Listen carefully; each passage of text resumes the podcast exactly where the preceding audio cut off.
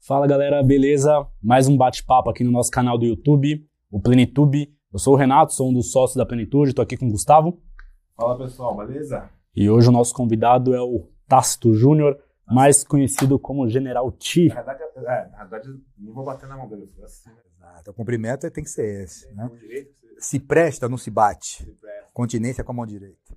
E já começa me contando de onde vem esse papo aí de general. Do general é uma história engraçada. Esse papo de general começou nos Estados Unidos.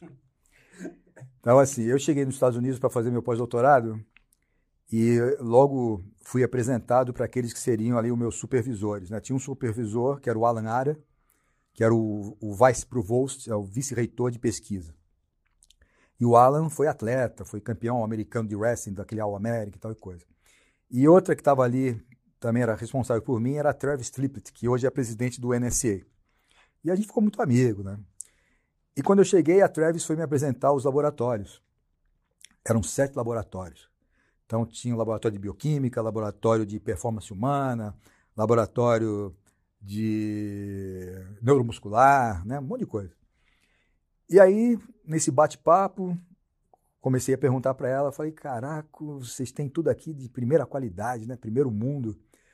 Falei, olha, vocês devem estar produzindo muito aqui, né? Aí ela virou para mim e falou assim, não, isso aqui a gente está usando para aula, para os alunos da graduação. Falei, o quê? Eu me matando lá no Brasil, me virando nos 30 para fazer pesquisa, tentando arrumar dinheiro. Vocês têm tudo aqui e vocês usam isso para aula da graduação? Ah, é, não sei o quê. Puta, aí eu comecei, fiquei, fiquei maluco, comecei a fazer mil projetos lá e comecei a intimar todo mundo, ah, vamos fazer essa pesquisa assim, vamos fazer isso ali, e comecei a agitar tudo ali. Aí um cara lá virou e falou assim, pô, quem é esse cara aqui? Pô, é um brasileiro que veio aí fazer pós-doc, não sei o quê. Pô, o cara chega aqui quer mandar em todo mundo, parece um general. Pronto. Pegou. Acabou assim. Vamos pra frente, só general. Bacana. Ô, Tássio, conta um pouquinho da sua carreira acadêmica aí. Da acadêmica? Da acadêmica, das formações e tudo mais. Bom, isso aí então vem desde as especializações, né? desde que eu me formei. Bom, eu me formei em 1983 em Santos, na FEFS, que foi a primeira faculdade de educação física particular do Brasil. E dentro da faculdade, eu já me destacava em, em relação aos outros alunos, porque eu sempre tive um, um pensamento diferente. Né? Eu sempre quis estudar, sempre me interessei muito pela parte biológica. Tanto é que quando eu me formei, no ano seguinte, o diretor da faculdade me chamou para dar aula lá. Então, eu comecei a dar aula na FEFS foi final de, de 84, por aí, né? 85 ele me convidou, 80, 84, 85 comecei a dar aula lá, tinha 24 anos. Né? E aí fiquei como docente lá um bom tempo, só que assim, eu tinha uma cabeça diferente na época, né? me prendia a muita coisa, e nessa época eu estava competindo no taekwondo, né? eu sou faixa preta taekwondo, e aí a, as, os dias que eu dava aula na faculdade estavam me atrapalhando no treino. E aí um dia eu falei, quer saber? Não vou mais dar aula na faculdade, porque eu quero competir no taekwondo, e parei. Né? Eu tinha academia. Eu tive academia durante 20 anos em Santos. Né? Academia em frente à praia. tinha um esquadrão ali de, de mulheres treinadas que era terrível. Os caras ficavam olhando na porta ali. Era tanta gente que eu colocava na, eu colocava na porta assim, ó, Olhar, horário lotado, por favor, não insistir. É, é. Cobrava na época um salário mínimo por cabeça. É, mas já era assim, né? Já era meio maluco. E aí o que aconteceu? Depois de um tempo, eu fui convidado de novo para voltar a ministrar aula lá. Foi o, era o atual, atual não, era o secretário de esporte da cidade, que era professor lá, mandou me chamar e perguntou: Olha, eu quero você aqui. Escolhe o que, que você quer que, que você quer ministrar de aula aqui? E eu já estava ali estudando nutrição esportiva, essas coisas. Falei, bom, tem essa disciplina aqui? Não, não tem. Falei, posso criar? Ele falou, se você quiser. Aí eu criei bioquímica e nutrição aplicada ao exercício e não tinha treinamento esportivo. E eu criei a disciplina de treinamento esportivo, que era para o quarto ano, bioquímica e nutrição para o segundo ano. E aí retomei. Fiquei 20 anos lá como docente, né? E fiz várias especializações, fiz especialização em treinamento esportivo na, na USP, fiz especialização em bioquímica no Instituto de Química da USP, fiz especialização em fisiologia do exercício na Escola Paulista de Medicina, antes de transitar na USP. Então, a, a Escola Paulista ela te, teve muita influência na minha carreira, principalmente por esse pensamento biológico. Fui fazer especialização na Rússia, morei lá em Moscou, fui aluno do, do Matveyev, do Verkhochansky, do Volkov, todos esses caras que foram pioneiros. Acabei ficando amigo do Verkhochansky, Verkhochansky foi lá para Santos, levei ele para a USP, conheceu o laboratório do Amadil. Tem histórias engraçadíssimas, né? Com ele, com o Matveyev. Você, você ter uma ideia, eu estava na minha academia, né, ali dando aula, não sei o quê. Aí abriu, tinha uma portinha que parecia a portinha de cowboy, né, para você entrar na academia. Aí abriu a, port a portinha e apareceu lá um velhinho com terno puidinho, assim, né? Aí um aluno meu falou assim: Ih, professor, olha lá, o velhinho ali, coitado, acho que ele veio vender algum livro, né? Aí eu olhei, falei: Peraí. Quando eu vi, era o Matveyev. Foi me visitar lá. Aí eu olhei e falei: Que isso? Um cara levou, só que o cara que levou não apareceu. Ele se agachou e só o Matveyev que entrou. Quando eu olhei aquilo, eu falei, cara, ele falou, professor, eu falei, peraí, você não tem ideia do, do que, que você está falando? Sabe quem é esse cara aqui? Você está falando que é vendedor de livro? Então, peraí, para tudo aqui que eu vou contar para vocês quem é o cara. Pô, esse cara é o idealizador da periodização do treinamento no mundo, né? Pô, o cara foi lá me visitar. Né? A gente, pô, a gente conviveu muito em Moscou, né? Matveyev, Verkhochansky, uma vez eu tomei a dedada do, do Mativev aqui na costela. e ele, ele foi ginasta, então ele tinha uma empunhadura, uma força na mão, pressão manual, né? Eu tô lá distraído, ele chega e beijo, me dá uma dedada.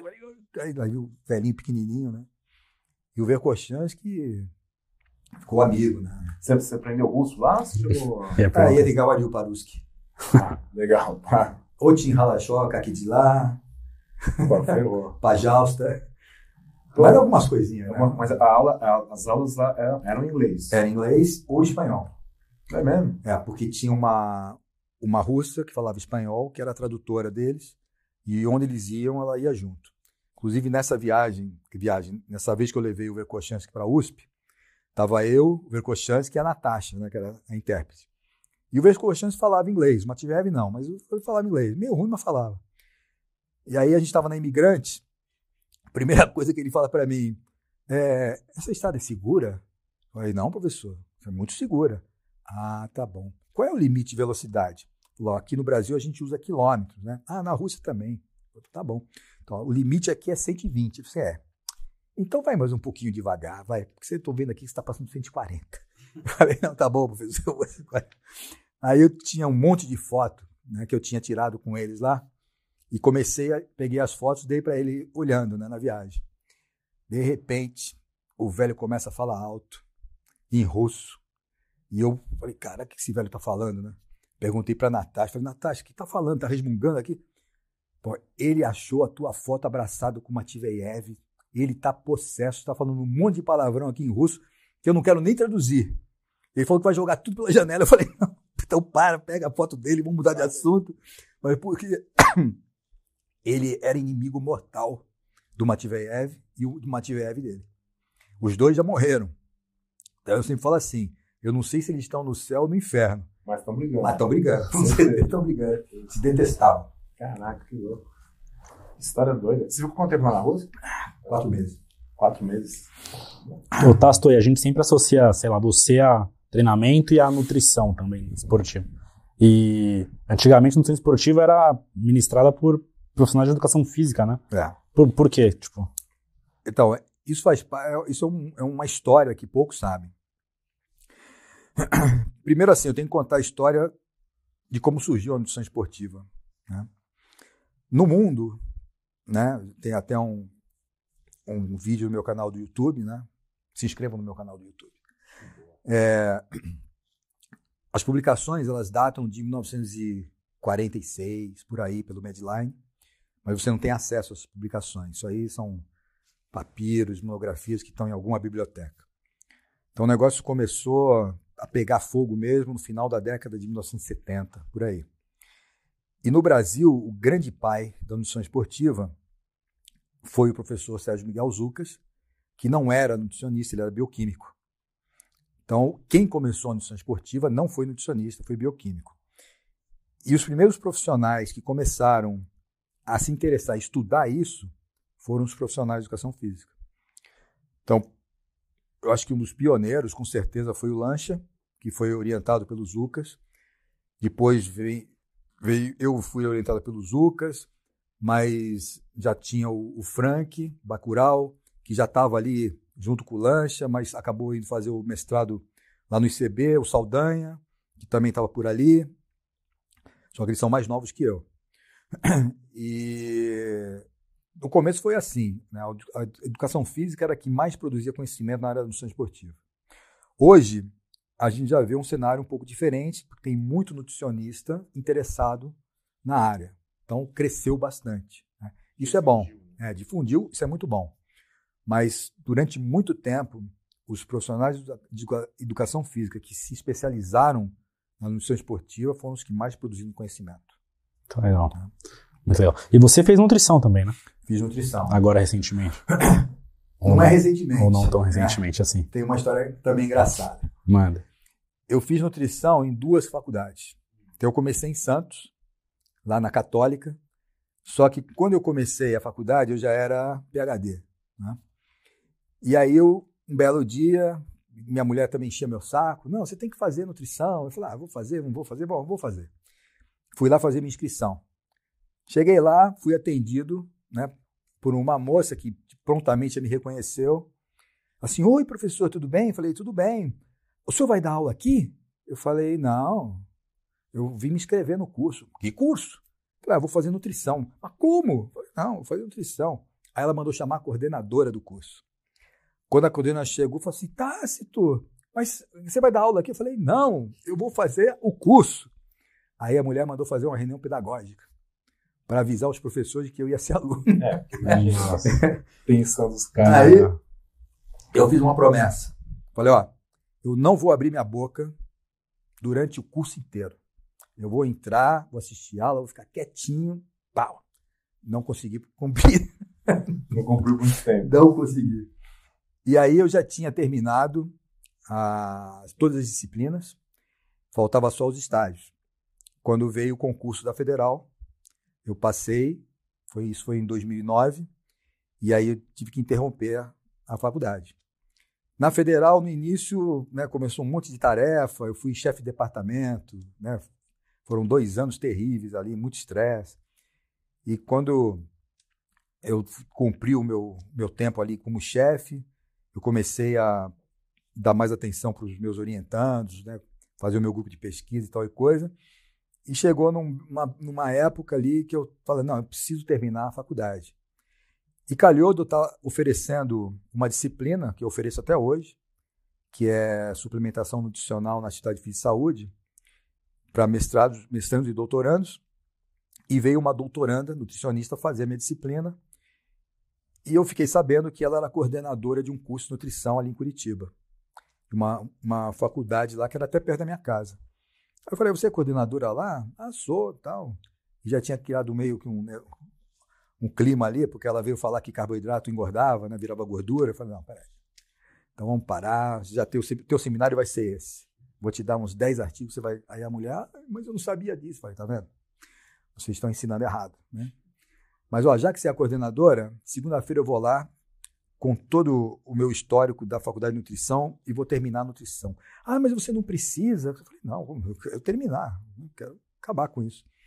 E aí, comparei as grades, precisava fazer quatro disciplinas, né?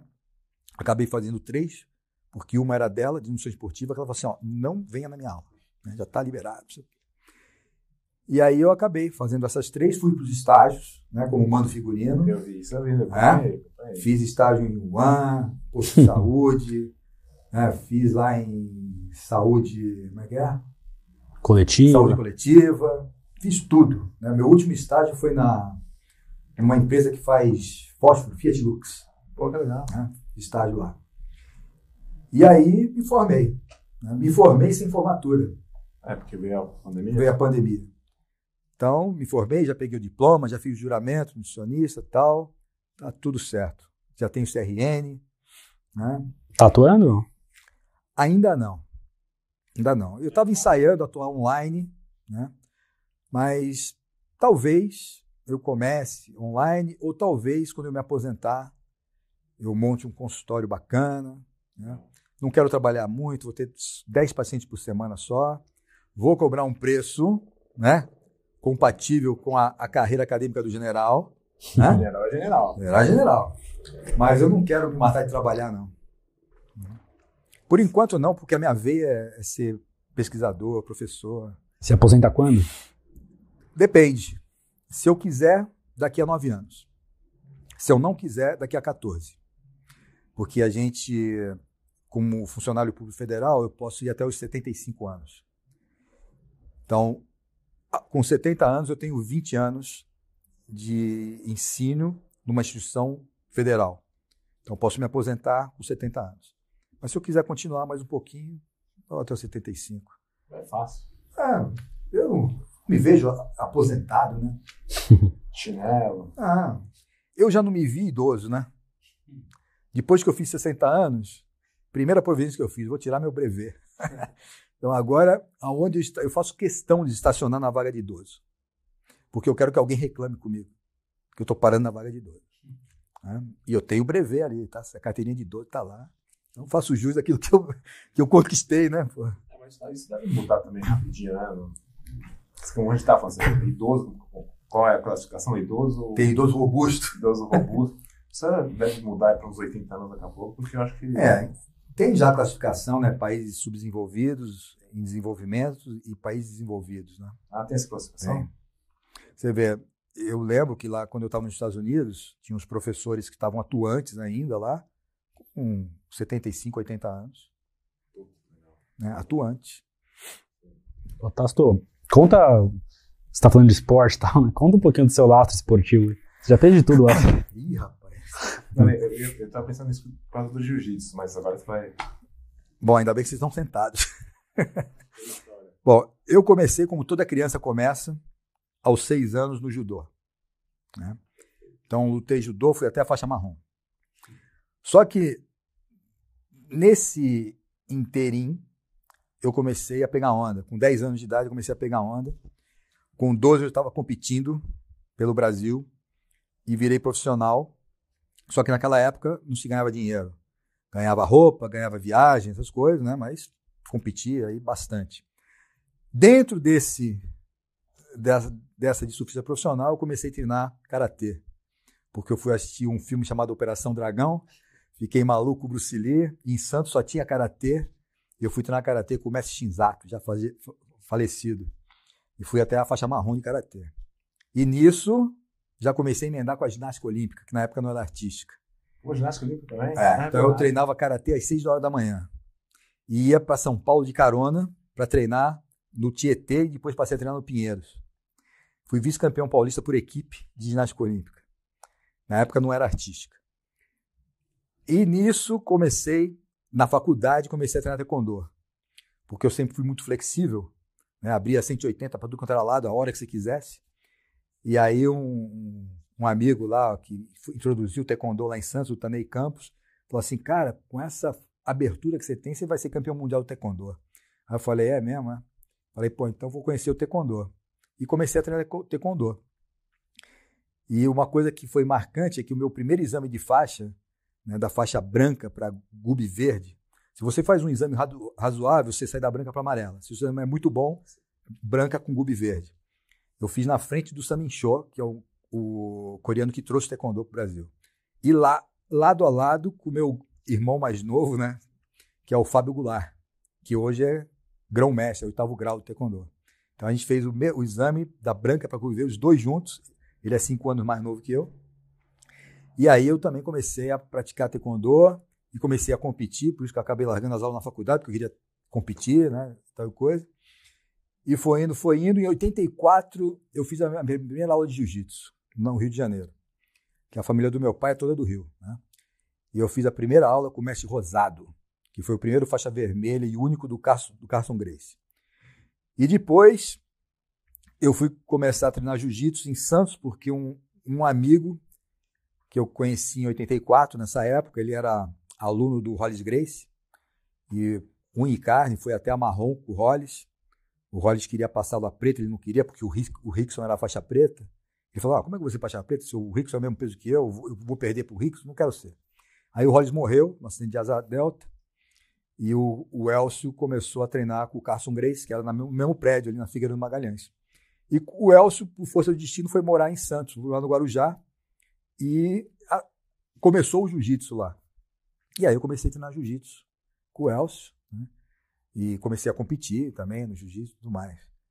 Ah, fiquei aí um tempo treinando Aikido, montei uma academia de Aikido em Santos, por causa do Steven Seagal. Uma vez eu fui num casamento, botei brilhantina, fui igual o Steven Seagal. então, assim, eu transitei por várias tribos, né? Eu não conseguia ficar parado num lugar só. Eu ficava entediado porque os caras falam sempre a mesma coisa, então eu queria coisas novas, assuntos novos, né? E transitei em vários lugares, né? vários, vários esportes e nunca conseguia ficar quieto num lugar só. Mas recentemente agora no boxe. Não, é o boxe foi antes. Foi antes? Foi antes, porque eu queria fazer vale tudo. Então na época não tinha MMA, né? Isso começou, o, o, o Vale Tudo começou em 93, com o Rorion Grace criou. Mas tinha o Vale Tudo de porrada na rua, que isso no Rio é antigo. E aí eu, eu já estava bom de perna, né? já estava bom de chão, falei, preciso afiar a mão. E fui treinar boxe. E meu pai tinha um amigo, já faleceu por causa de Covid, que era o Pepe Alstucci, que criou o cemitério vertical lá em Santos. E o Pepe apoiou muito o esporte lá, corrida, ciclismo. E o Pepe, argentino, era boxer, e bom boxer. E aí a paixão dele era o boxe, ele construiu uma academia de boxe em frente ao cemitério. Né? A gente fala cemitério, né? Parece que é um negócio que tem a cruzinha ali. Não, cemitério é um prédio, né? E aí eu, pô, preciso começar a treinar boxe, né? Aí meu pai falou assim, ó, o Pepe amanhã tá aí, vai jogar buraco comigo. Se quiser falar com ele, já aproveita. Aí eu falei, opa, né? Cheguei lá, ô seu Pepe, tudo bem? Ô, Tassinho, me chamo de Tassinho, né? Ô, Tassinho e tal. Falei, ô seu Pepe, é o seguinte, tô querendo treinar boxe. Ô, veio na hora certa, acabei de contratar um técnico cubano. Pode começar amanhã. Aí fui treinar boxe para fazer vale tudo.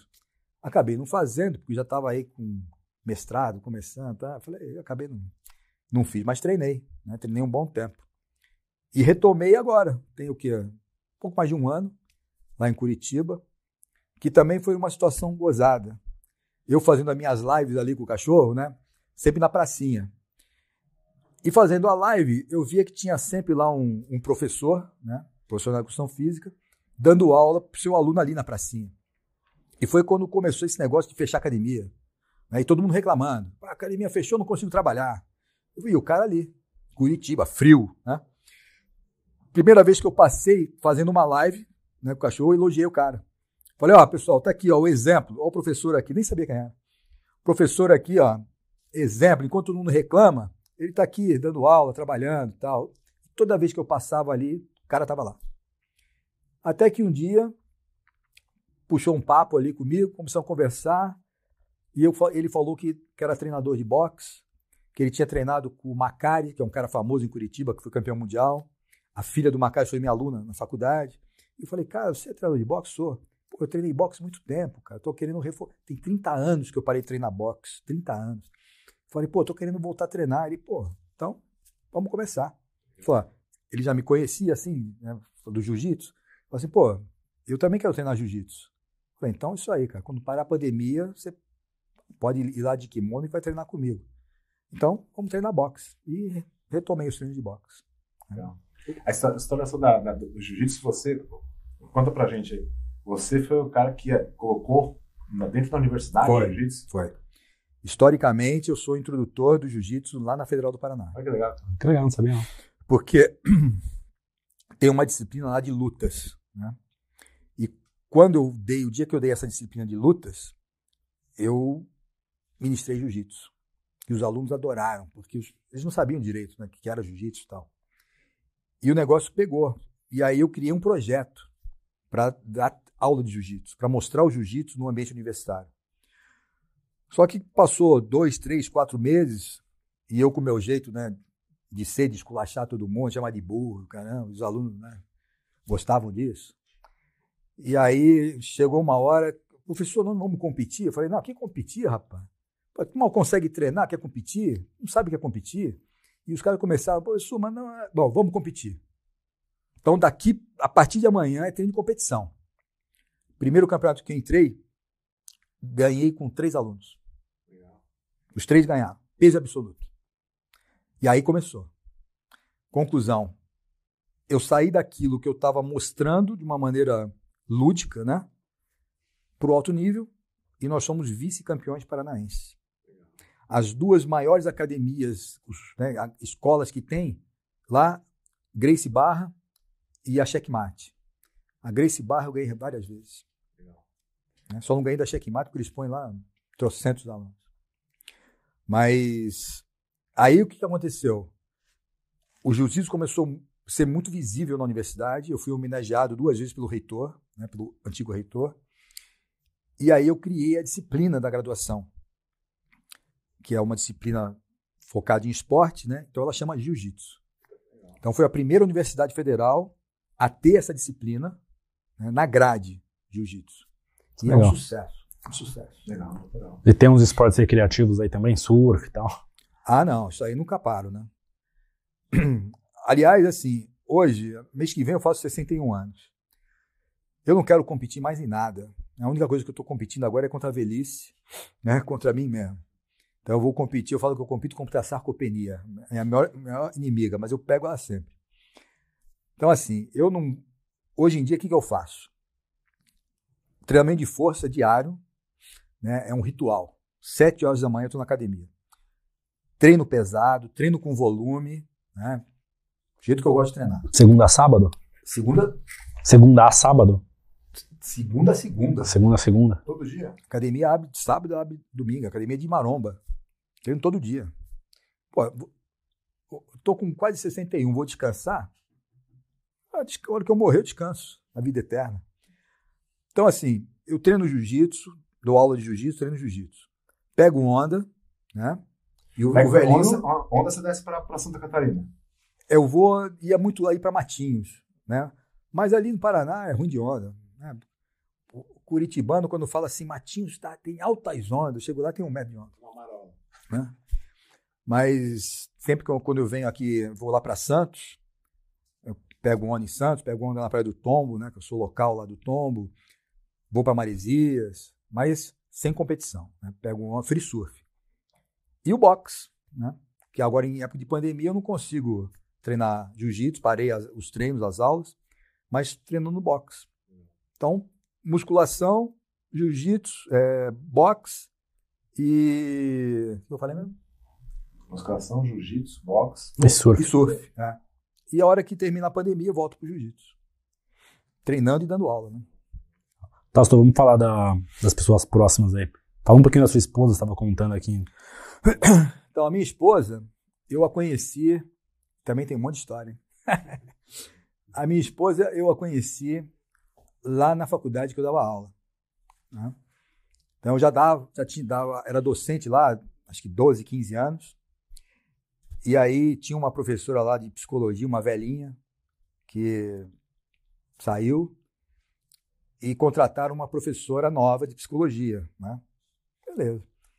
E aí eu estou escutando ali, olha, a professora nova, a professora nova. Eu falei, pô, quem é essa professora? Aí alguém falou assim, não, ela está na sala ali dando aula. Eu falei, eu vou lá ver. Né? Ela estava terminando a aula, ali, arrumando as coisas dela, eu fui lá, meti o carão assim, na, na, na, aula, na sala dela, ela olhou para mim assustada, né? Ela falou para mim assim: Você quer usar a sala? Eu falei: Não, não, só vim aqui dar uma olhada. Né? Professorinha, né? loirinha de olho azul. e aí, depois ela me falou, né? Ela falou assim: Pô, quem é esse bombado que entrou aqui na sala? Esse cara vem aqui, meteu o carão, né? Eu. E aí eu falei: Não, gostei da loirinha, né? Professorinha nova, ela tinha acho que 27, 28 anos. falei: Ah, loirinha, não vai escapar de mim, não. E fiquei ali na marcação, né? E um monte de aluno que eu via que se engraçavam ali, eu já comecei a fazer ali um, né? Ó, vai mexer com a professora aí, tá maluco? e aí eu comecei a namorar com ela. Né? Falei, ah, essa menina vai ser minha namorada, vou casar com ela. É assim mesmo? Falei, vou casar com ela. Falei, falar para os professores, vou casar com essa aí. E foi, né? E aí a gente começou a namorar. No começo, eu não liberei ali pro, na faculdade, tá? eu estava escondido e tal. Mas depois o mundo ficou sabendo. E aí tem uns casos, né, de alguns alunos que quiseram fazer gracinha e tal. E eu e tinha uma história comigo lá na faculdade que, que é famosa até hoje, né? Se encontrar um aluno meu, ele vai falar, que era o estacionamento.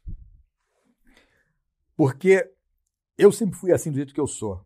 Né? Eu não tenho papo na língua, eu falo o que eu quero, não tenho rabo preso. E aluno enchia meu saco, eu chamava pra porrada. Né? E aí, onde é que eu ia enfiar porrada no cara? No estacionamento. Então o cara enchia meu saco, falei, meu irmão, é o seguinte, eu tô saindo da aula agora e tô indo pro estacionamento. Tô te esperando, pode ir lá. Disse, cara, ele falou, esse cara é maluco, né? Aí, posso contar uma história? Teve uma vez que eu estava dando aula lá por quarto ano, lotado, 140 alunos na sala. Época boa, né? E do lado tinha uma professora dando aula de primeiros socorros, uma japonesinha. E a japonesinha, caraca, uma bagunça, bicho, que eu não conseguia dar a minha aula por causa da bagunça lá. E uma hora eu me invoquei e falei, ó, oh, rapaziada, é o seguinte, tá um tempo aí que eu vou ver o que tá acontecendo aqui do lado da, da, da classe, que eu não consigo dar aula, né? O mal gazar quando eu abri a pau, a professora chorando. Chorando? Chorando. Eu falei, o que está acontecendo aqui, professora? Não, eu consigo dar aula, esse pessoal aqui. Eu falei, professora, senhora me dá licença? A senhora quer tomar um café lá embaixo? Vai lá tomar um café. Daqui a pouco a senhora volta. Deixa eu bater um papo aqui com esses caras. Entrei, a mulher saiu, eu fechei a porta. Aí eu dei maior esculacho em todo mundo. Falei, vocês estão pensando o quê? Bando de vagabundo. Pô, vocês vêm aqui, não respeita a professora, mas esculachei os caras. Aí lá de trás, tinha uma galera, né? Eu escutei assim, hum, como que diz, nossa, né? Ficou bravo. Aí eu olhei para trás assim, ó, tinha uns cinco, seis caras ali, não identifiquei, né? Eu olhei assim e falei, ah, entendi. Então quer dizer que os valentes estão aí atrás, né? Escutei aqui, né? O valente, cadê o valentão? Ninguém falou nada. Falei, então foi o seguinte, eu não sei quem foi, mas estou vendo aí uma curriola. Então é o seguinte: eu estou saindo agora, estou indo para o estacionamento. Pode sair vocês todos aí que estou esperando lá. Aí saí, né? Deixei a porta aberta e saí. Parei ali na escada. Fiquei só ali filmando, né? Esses caras vão vir mesmo? Né? Porra nenhuma. Nisso estava subindo a professora. Falei, professora, vamos lá que eu vou a classe com a senhora. Aí entrei lá, os caras Falei, professora, já resolvi o problema aqui, esses mal educados que tem aqui, agora só pode dar aula tranquilamente. E eu vou dar aula aqui, falei, eu vou dar aula aqui do lado. E eu não quero escutar um pio. Porque senão, sabe o destino qual é. Aí entrei, né, dei aula e, e aí acontecia. Uma hora ou outra um aluno enchia meu saco, eu, ó, ó pro estacionamento. E ficou, né? E nisso aí eu já estava namorando com a Juliane, né, tal. E uma vez veio lá o diretor, né, para fazer a apresentação dos alunos, professores, não sei o que lá. E aí ele apresentou a professora, né, psicologia, a loirinha e tal. Lá de trás, um aluno assim, ó. Puta, na hora, ela olhou para mim e falou assim: Você fica quieto, hein? Falei: Tô tranquilo aqui. Tô de boa. Tô de boa. Aí tava o Dilmar, né, do meu lado. Né? Gilmar olhou para mim, falou, me chama de Metrex até hoje, né? Ô Metrex, falei, fica, tá, fica na tua aí, Dil. Metrex, não vai fazer confusão aqui. Falei, fica na tua, Dilmar. Aí a Juliane teve que sair, né? Falou assim, ó, eu preciso sair, não sei o quê. Só que ela saiu, fechou a porta tinha um, um espaço de vidro. Ela voltou. Quando ela voltou para olhar, eu já tinha levantado e ela fui lá para trás. Aí eu fui direto do cara, Fiquei parado em frente a ele, sentado onde você está, só que eu fiquei encostado no joelho dele, assim, em pé. Posso falar palavrão aqui? Não? Pode. Posso. Aí eu cheguei pro cara, fiquei bem perto dele, assim. Olhei pra cara dele e falei assim: sabe o que é o teu problema? Tu é uma landagulha. E uma landagulha morre pelo cu. E tu toma cuidado comigo, que eu vou te enfiar a porrada e ainda vou enfiar o dedo no teu cu. o cara ficou assim, ó, olhando para mim. sem ação, bicho. Aí eu falei, estamos conversados. Aí quando eu voltei, o Dilmar, porra, Metrex, tu é maluco? Fui lá timar o cara. Eu falei, pô, o cara que mexeu com a minha mulher, porra, quer que eu faça o quê? Eu sei que depois a Juliane veio perguntar para mim, o que, que você foi falar com o menino lá? Que ele falou, eu falei, falei nada. Assim, porque ele nunca mais olhou pra minha cara. falei, então tá tudo certo. Tá resolvido. Tá tudo resolvido. Ô, ô, ô Tasto, e aí você tem uma filha, mas aí tem um cara que você se refere a ele como filhão, né? Ah, Que é o tem, Paulo meu Musa. filhão. Esse é o meu filho, minha... Da onde veio essa história aí também? Lindão, lindão esse moleque. Olha, ontem eu estava conversando com ele, né? E nós relembramos um- uma, uma situação que eu tenho quase certeza que foi ele, e ele também acha que foi. Que foi a primeira vez que ele foi meu aluno. Eu estava ministrando, eu ministrava aula. Lembra que eu falei que eu fiz após em fisiologia do exercício, né? Logo após eles me convidaram para ser professor. O- os organizadores, que foi o Ivan Pissarro e o Antônio Carlos da Silva. Me convidaram para dar aula no curso de fisiologia, no curso de treinamento e no mestrado profissionalizante que eles fizeram. E no curso de treinamento esportivo, eu lembro que eu estava dando aula né, numa salinha, não era num anfiteatro, era numa salinha, e entrou um garoto fardado, alto, né, branquinho, assim, grande, e o garoto, muito educado, entrou, professor, senhor me desculpe atrasei por causa do quartel. Eu ainda fiquei, não, garoto, tá tudo certo. Se você é militar, você é dos meus. Senta aí, tá tudo certo. E eu tenho certeza que foi ele, ele também acha que foi. Mas isso aonde? Na escola pós-medicina. Né? E isso, segundo ele, acho que foi 2000 e, 2001, 2000 e pouco, por aí. Né? Porque ele, ele frequentava ali, porque ele era aluno de medicina e ele ficava frequentando o quinto andar, que era o departamento de fisiologia. E o Dilmar, depois foi ser mestrando do Antônio Carlos, e o Muzi ia encher o saco do Dilmar, porque o Dilmar na época era grandão, né? E o Muzi ia lá encher o saco. Aí o Dilmar, aquele vozeirão, né? Entra aí, moleque, vamos aí, vem conversar. E assim, eu acho que foi essa, essa data que a gente marca, assim, né? E depois a gente começou a se aproximar bastante, né? Nem tem tanto tempo assim. Mas a gente ficou muito, muito íntimo, né? Muito ligado, porque a gente pensa muito parecido, né? Muita, muita afinidade. né? É, então é coisa. E aí foi até uma história engra- engraçada que eu mandei uma foto para ele, porque o pai dele, o real, o, o Paulo de Tarso, ele é muito parecido com um primo meu. Mas é muito parecido. E eu mandei, falou: "Ah, teu pai é parecido, né?" E aí eu mostrei uma foto antiga da minha mãe, quando a minha mãe era criança, com toda italianada, não sei o quê. Falou: "Ó, essa aqui é uma tia-avó que eu tenho que chama tal, não sei se era Aida. Aí ele falou assim, pô, mas esse é o nome da minha avó. Caramba. Eu falei, ué. Pô, falou, eu não- aí eu brinquei, falei, ó, eu não vou falar que você é- meu irmão caçula, porque a diferença é grande. Bom, eu posso arriscar falar que eu sou teu tio. Ele falou assim, não, você é meu pai. Aí eu, Puta, que legal. Aí ficou. Oh, que legal. Pô, da hora. Legal. Pô, bacana. Era boa. Legal, né, cara? Tipo, Bacana, né? muito show. E, e- e você vem pra São Paulo, você sempre tá com ele. ah, a gente faz o possível, né? Aí ele falou que eu era o, o pai acadêmico dele. Legal. Sensacional. na... E o Paulo, é, ele é muito inteligente também, né? Pô, fez fazer medicina na Unifesp, né? É. Deve ser o vestibular mais concorrido, um dos mais concorridos do Brasil. Na verdade, cara, teve uma, teve uma, uma história que eh, eu só fui saber quem que tinha um Paulo Musi famoso depois que eu entrei no, acho que no Instagram. Porque até então eu não sabia. Eu estava nos Estados Unidos fazendo meu pós-doc. Eu não tinha Instagram, né? tinha Facebook, mas também não usava. É, usava pouco. E aí eu vi a foto, uma foto de um cara enorme com uma blusa branca, branca, toda branca, né? Não sei se estava tomando um shake, alguma coisa assim, com um bração. E ele parece gringo, né? Parece. Cabelo lou- meio loiro, assim, né? Parece. Aí eu falei, caraca, esse gringo é forte, hein? E depois que eu fui saber que esse não era gringo, era brasileiro, que era médico. Mas eu nem lembrava daquele lance da Paulista que ele foi entrou lá pra fazer aula, né? Eu falei, caraca, tu tá médico forte, né? Difícil, né? É difícil. né? Mas também não liguei, eu ficava ligando essas coisas.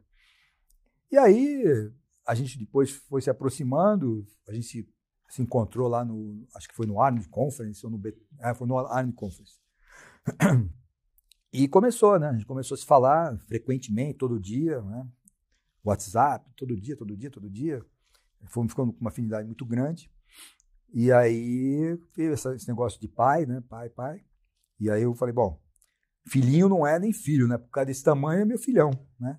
E ficou. Então eu não, eu não me recordo a última vez que eu chamei ele de, de Paulo, né? Às vezes eu fico bravo com ele, né? Eu falo Paulo Cavalcante Muse. Já sabe que eu tô puto. Mas ele é um cara especial, muito humilde. Né? Ah, escuta. Né? A gente já a gente tem, ah, conversas acadêmicas, já tivemos muitas, né?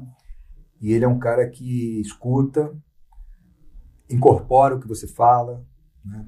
muito educado. E é, lindão, moleque lindão. Né? E pode ser meu filho mesmo, porque eu vou fazer 60, 61, ele faz 42. Sim. Eu faço em junho, ele faz em julho.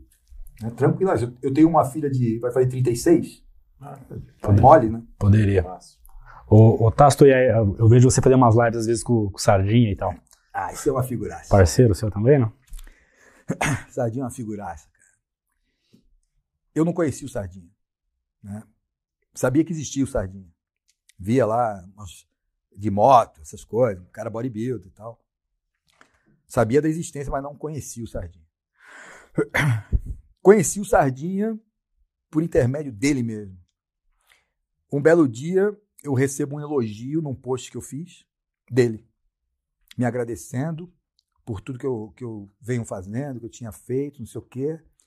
E lá, Fernando Sardinha, eu falei, pô, é o cara, né? O bodybuilder.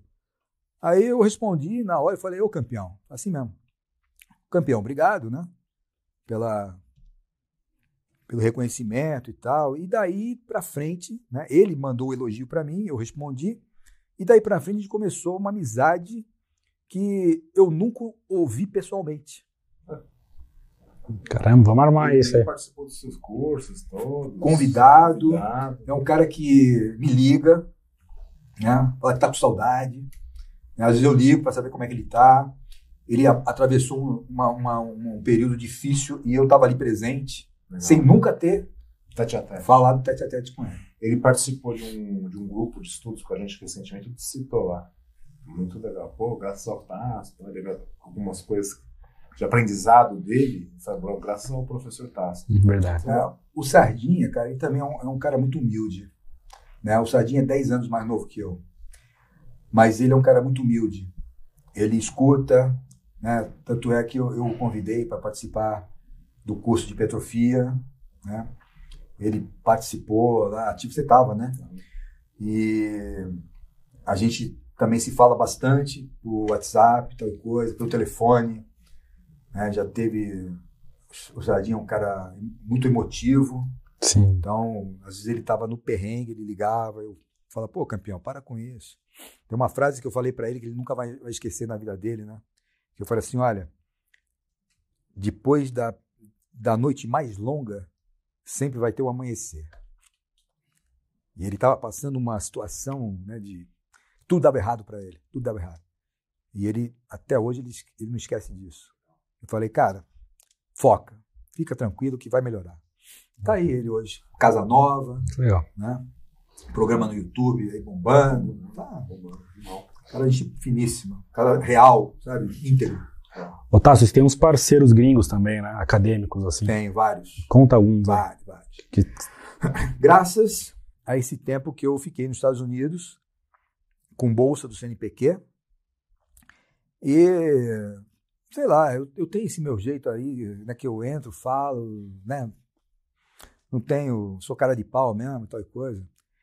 E me aproximei de muita gente. Né? Então, caras hoje que são meus amigos, eu pegar o celular aqui e ligar para ele. Né? A gente está tá gravando aqui. Se eu pegar o celular e falar, falar com um cara agora, falar, ó, dá um oi aqui para a galera. Já fiz isso várias vezes. Então, eu tenho aí Stuart Phillips, que é meu amigão mesmo. Né? Eu já tive lá visitando. Né? Brad Schoenfeld. O Brad é um, é um que se ele vai, vem para o Brasil, a primeira coisa que ele faz é cadê o Tasso? Pergunta para mim. Né? O Alan Aragon, que é muito amigo do Brad também, que é lá californiano, é meio japonês, mas é assim, de filipino. Tem o, o Steven McNaught, que é o, é o professor de nutrição esportiva lá, que a gente fala que nós somos twins, né? A mulher dele que fala, né? Que ele é, a gente, nós somos gêmeos, só que ele é americano e sou brasileiro. Tem a Travis Triplett, que é muito minha amiga, que é a presidente do NSA. Tem o Andrew Fry, né? Esse cara eu quero trazer ainda para o Brasil. Esse cara é old school, ele está com 65, 66 anos. É um dos caras, é o, o pai do, do overtraining. Ele começou a estudar isso. Legal. E é o, um dos pioneiros dessas vias de sinalizações moleculares. Né? Ele está na Universidade de Kansas. Uh, o, Steven, o David Nieman, que é o cara que, começou, que criou aquela curva em, em J, do sistema imune e exercício. David Nieman é, é professor da Appalachian, né, onde eu fiquei. E vários outros, assim, né? Mas alguns eu tenho contato frequente. Né? Um outro professor da, da Universidade da Califórnia, que é o James Tidball, né? É, eu chamo ele de Jim, ele, né? ia até lá visitá-lo no passado, mas a pandemia não deixou. Então eu tenho bastante gente assim que, que é contato de amigo, né? Eu pegar o, o telefone, né? Tem até duas passagens gozadas, né? Com o Brett Schoenfeld e com o Alan Aragon. Eu estava ministrando uma aula na, numa pós na Federal e estava falando de creatina, né? Não sei o quê. Aí vira um aluno e fala assim: É, professor, mas não é bem isso que o, o Brad Schoenfeld falou no artigo dele. Aí eu falei: Não? Tem certeza? Eu, eu li tudo. Falei: Peraí. Falei, Brad, tá, tá tranquilo aí? Tô. Então fala aqui com a galera. Botei o Brad pra falar com os alunos. Falei, ah, o cara tá falando o teu artigo aqui, fala com ele. O cara. Caramba. e uma disciplina que eu tava terminando, e a, o, o aluno tinha que me apresentar um seminário sobre Nutrient Time. Quem escreveu esse artigo foi o Alan Aron e o Brad Schoenfeld. E aí o garoto apresentou o seminário, e no final eu estou fazendo as arguições ali, né? Eu falei, oh, mas vem cá, você me apresenta um artigo de revisão, mas você consultou as referências, você foi pesquisar os artigos, o que, que você acha? A conclusão do autor? E o cara, né? E aí eu peguei aqui o celular e comecei a digitar para o Alan Aragon. Eu falei, Alan, tá acordado? Ele acabei de levantar. Eu falei, ó, então entra aqui que eu vou tirar uma onda de um aluno. E assim, ó, eu só vou levantar e colocar uma roupa, já tô pronto. Aí ele deu um sinalzinho, tô aqui. Aí o, o moleque de novo, né, já tava na pandemia, era online. Aí eu falei, bom, então você tem certeza que o autor falou isso? Tenho, professor. Então tá bom. Alan, fala aqui com o garoto, tá falando teu artigo. o cara. o Alan, o Alan é um cara muito bacana, ele parece brasileiro. Né? Ele entra na pilha total, ele brinca. Na zoeira, na brincadeira. Outro que é muito amigo, garotão, gente boa, o Scott Forbes, um dos maiores pesquisadores de creatina do mundo. Né? Sim. Garoto também que eu chamo ele de Lieutenant Forbes. né? já, já, coloquei ele na, no lugar dele, tenente. Né? Se eu ligar agora e falar Lieutenant Forbes, para, aparece aqui, ele já na hora vai tirar uma onda. Muito legal. O que, eu, que marca do Tasso que eu me lembro assim, né, acompanhava bastante, eram as lives do whisky. Pô, adorava as é. do whisky. Eu fiz algumas aí. Não, na época do UFC você fazia direto, né? Direto, é. E chamava os caras, tudo no uísque e tal. Foi legal, cara. O, a live do uísque ficou marcante, marcada. Ficou marcado, marcado na, na, nas, nos dias de UFC, lembra? É, sempre é, tinha UFC. É todo sábado, né? Era todo sábado. É, todo sábado. Legal. O, legal. o Tasto, o Gu falou aqui da live, né? Uma coisa que eu gosto de você é que você é um cara que tá, tá sempre antenado aí, tá tentando Vai atrás das novidades aí e tal, live, Instagram. É, eu tento. Você falou agora do. Você tá com um canal no YouTube, Tô né? canal do YouTube. A galera vai seguir lá depois. Pessoal, se inscreve no meu canal. Não, já tá aqui. E, cara, que, que, qual que é a sua opinião assim, a respeito disso, cara? De mídia, essas coisas. rede social, mídia digital. Bom, essa coisa de acadêmico tá presente num mundo. Olha só. Eu aprendi muito com vocês. Né? Vocês me ensinaram muito sobre isso. E eu comecei a entrar nesse mundo por causa da pandemia. Né? E eu lembro que começou a pandemia, eu falei para minha mulher, eu falei, eu, eu vou criar um curso online. Mas eu nunca gostei disso. Eu gostava de ser presencial, de pegar o giz e escrever na lousa, né? Então, várias pessoas me convidavam, pô, você tem que gravar uns vídeos. Eu falei, que gravar vídeo, quero gravar vídeo. Eu dar aula aqui, eu, né, olhando para a cara dos outros. E aí eu falei para minha mulher, ó, eu vou fazer um curso online. Demorei sete dias, comecei a, a fuçar, saber quem era, como é aquele cara ricão lá, o que domina essa coisa aí. O... Pô, eu falei dele lá. Ah, o, o, o Conrado lá, o. Da onde? O cara que, que é milionário, de curso. O Érico Rocha? Exato, exato. Érico Rocha. Fui saber quem é, nem sabia quem era esse cara. Fui ver lá, fui ver essas plataformas. E um cara falou: ó, tem a Hotmart, tem a não sei o quê. Eu fui ver isso tudo. E aí, não sei se eu falei com o Renato, Foi, foi comigo. fui contigo. Falei, Renato, como é que funciona isso assim? Porque eu sabia que eles estavam fazendo esse negócio online, né? Renato, como é que funciona? Tá? Aí eu falei assim, ah, peraí que o Gustavo vai falar contigo. Aí foi quando eu te conheci. Que acho que você já tinha sido meu aluno, Isso, já. né? E eu não sabia, não associei o Gustavo, que ele falou que ia falar comigo, com você. É, na época, foi, foi você foi dar aula e eu tava saindo pra viajar, lembra? É, exato, exato. E aí a gente fez aquele curso, foi um sucesso. Foi mesmo. Bioquímica do exercício. Animal. Foi animal. Falei, gostei disso. Peguei. Gostei. Achei, achei a. E comecei, né? Então tem três cursos que estão lá prontos. Bioquímica do exercício, hipertrofia e suplementação. Legal. né? Hipertrofia que participou. O. Participou o Sardinha, o, o- Sardinha participou no outro também de suplementação. Foi, é verdade. Fui convidado nos dois. Sardinha. Os dois, verdade. Teve um que eu convidei o filhão e ele entrou junto com o lancha para encher meu saco. Ah, é verdade. Lembra? É verdade. E eu lembro que eu estava falando de entropia. Aí entra aí assim, ô pai, e o negócio de entropia? Eu falei, ah, não acredito. Perde o lanche lá enchendo o saco. Legal. O, o Tácito foi o nosso primeiro professor da aula do Camarte, né? Então, obrigado. Ah, ah, obrigado também. É história, hein? É história. É história, hein? Daqui a uns dois, três anos que a gente vender por uma bagatela aí, você vai, você vai ter que levar um pouquinho. Um royalty. É, um royalty. Aliás, eu já falei para vocês que eu tinha que ser o CEO aqui, hein?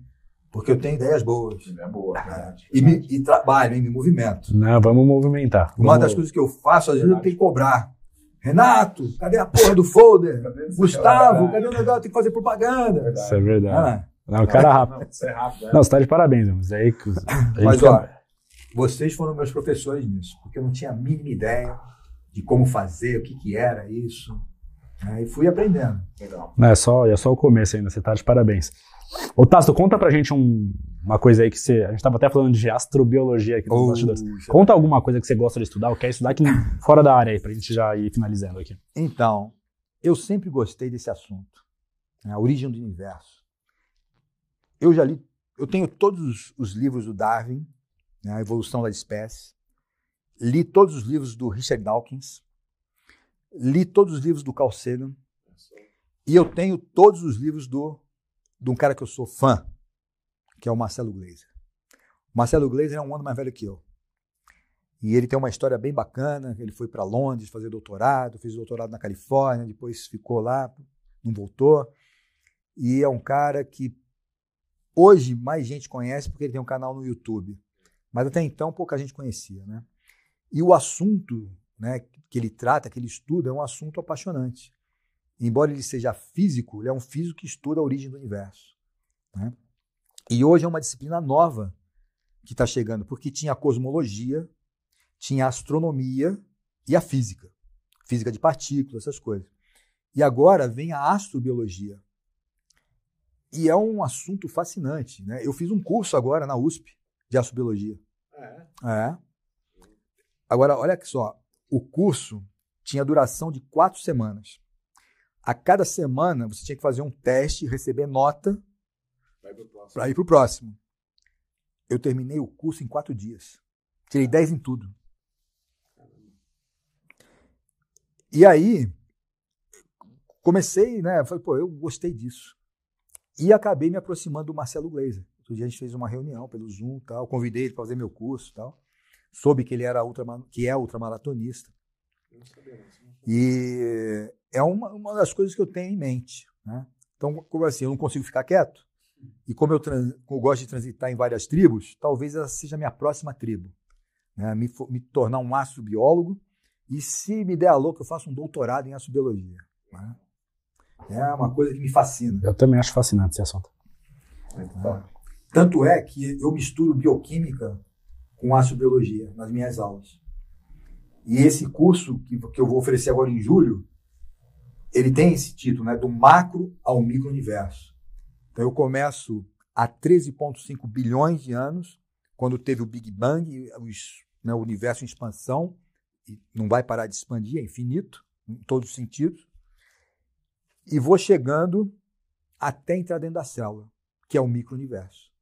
E ali a gente começa a falar de todas as reações, de todas as vias moleculares, e de síntese proteica e tudo mais. Né? Então, é, são duas coisas que eu quero. Por isso que eu, eu até pedi para vocês fazer um folder fazendo essa interação né, da astrobiologia com a bioquímica, né, o universo e a célula.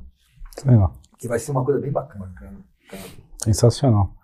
Bu, alguma colocação aí pra gente finalizar? Pô, cara, minha colocação é bem simples, né? A admiração que eu tenho pelo professor aí, tanto como acadêmico, né? Como esportista, como pessoa, porque é um dos caras que Sim. eu mais falo aí da. E é, pô, sempre muito é, pô, solícito, educado. Sim. Às vezes dá porrada também, né? Não é- Mas é, é assim que tem que ser. Não, não pode ser nada diferente, cara. Muito obrigado por tudo aí, professor. Isso é, É. Sim. Uma fantástico. coisa que você vai ver: se eu tiver que xingar alguém, é eu vou xingar seja quem for.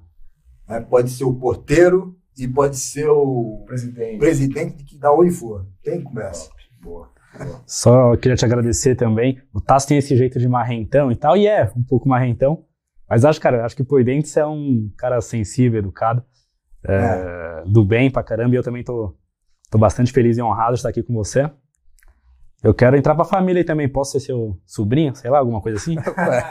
Por que não, né? Até, ó, você tem até um jeito parecido comigo aí. né? Cabelo É, branco. cabelo Você tá mais inteiro que eu. Eu tenho idade É. pra ser seu sobrinho, Aí. mas você tá muito mais inteiro que eu. Você tá com quantos anos? 32, cara. Ih, rapaz, eu tô é acabado. mais velha que você. É que eu tô acabado.